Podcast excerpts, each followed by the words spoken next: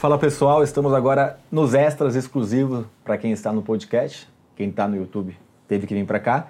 Estamos aqui com os nossos dois síndicos que vocês assistiram, o João Zanetti e o Eduardo Rubira, que vão contar para a gente alguns casos interessantes de multa ou advertência, geralmente multa, recorrência. E o Eduardo falou que tem um bem bacana para contar para a gente. Manda bala, Eduardo.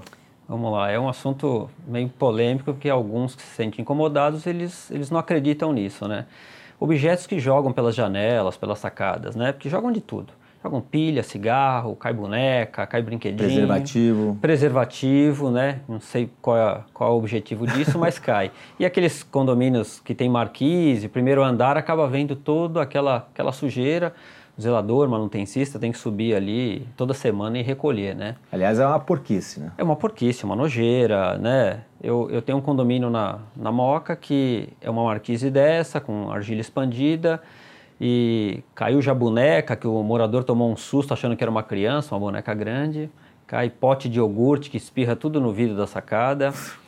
Mas tinha um que caía, toda hora caía potinho de Danone, potinho de, de Yakult, um monte de coisa ali e a gente não pegava. Colocamos câmeras, né, uma câmera legal, um DVR direcionado só para aquele final.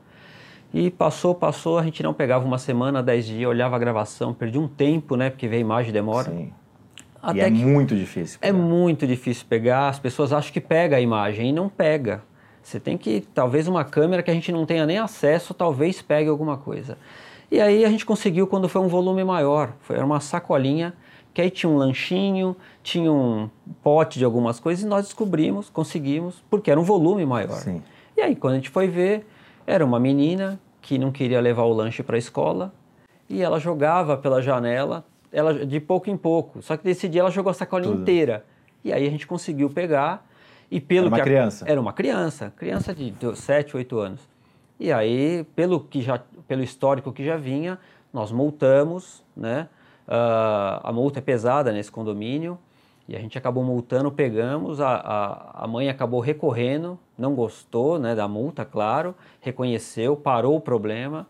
Ela acabou até recorrendo à justiça, mas acabou perdendo, porque justamente não, não podia fazer isso e podia até, quem sabe, cair em alguma janela, quebrar Sim. um vidro. Não, machucar coisa. alguém. Machucar alguém ali também. Então, esse foi um caso bem interessante, porque eu acho que dá ênfase naquela questão de, de objetos que caem na sacada. Que é muito comum. Que é muito comum, e, o, e aquele que se sente incomodado acha que a, a, o condomínio, a sindicância, consegue achar muito fácil. E não dá, você tem que pegar ali um, ou um flagrante. É só colocar a câmera. É, só colocar a câmera. É, é, sempre a mesma coisa. Aí dá vontade de falar, ó, vou colocar a câmera você e depois assiste. Você, você assiste, você vai procurar as imagens. Então, assiste aqui 200 horas para achar um... um... Um, um negocinho, um Lego caindo.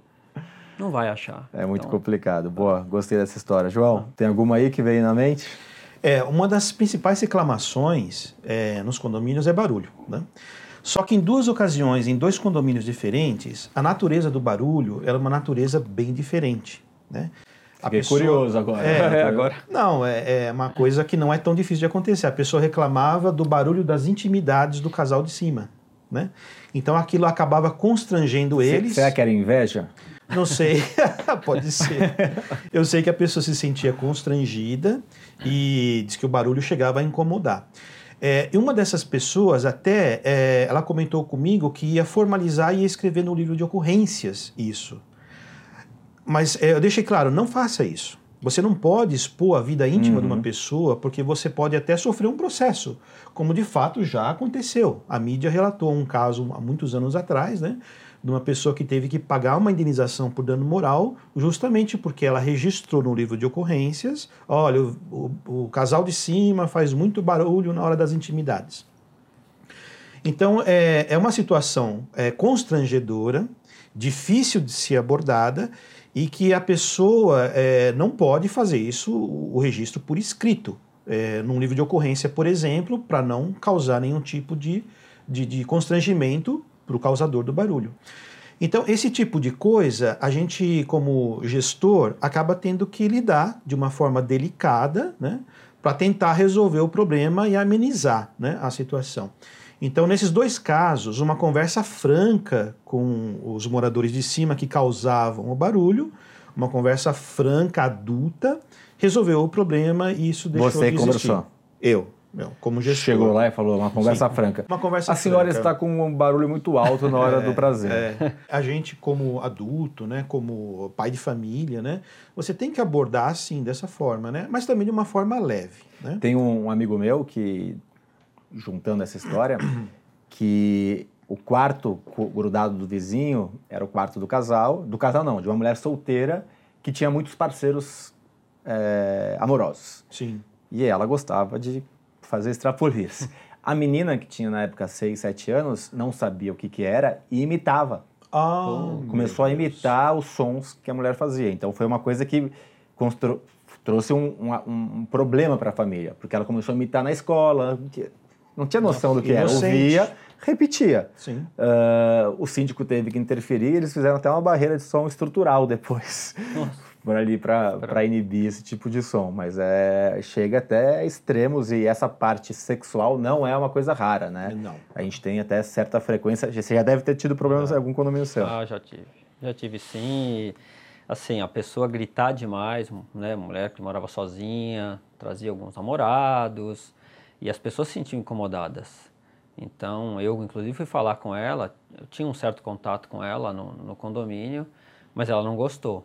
É, é muito complicado, Não né? Você gostou. fala, É um depende de... delicado. É, são invejosas que estão reclamando, são isso, aquilo, e ela, eu falo, ó, então, desculpa, eu vou ter que te multar por barulho se acontecer novamente.